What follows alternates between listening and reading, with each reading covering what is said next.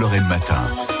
Vous écoutez France Bleu Lorraine. Des réfugiés syriens reçus à l'Opéra National de Lorraine-Angeline. Des enfants qui ont fui leur pays avec leur famille et qui se retrouvent à Nancy ou dans sa banlieue. Ils ont pu découvrir hier les coulisses de l'opéra.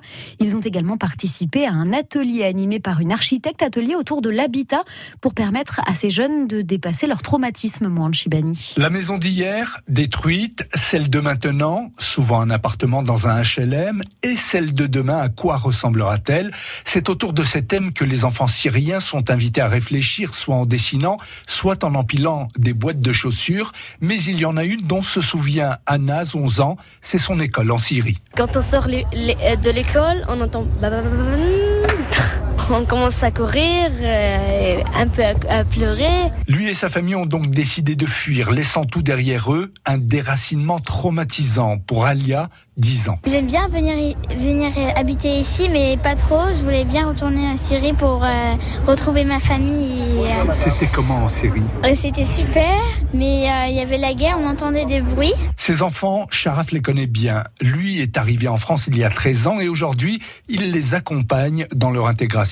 Ils s'intègrent euh, assez facilement, mais de temps en temps, ils ont des, des reculs par rapport à ce qui s'est passé avec eux en Syrie. Il y en a qui ont vu des scènes terribles. Il y a des traces euh, que cette guerre a laissées euh, chez, chez ces enfants-là. Pour moi, il faut un suivi psychologique pour ces enfants-là. Nous, nous, on essaie, mais on n'est pas des experts. Un travail psychologique ou en tout cas des activités pédagogiques pour faire dire les mots MAUX. C'est tout l'enjeu de l'atelier La Fabrique qu'anime Cécile Demange, architecte de formation.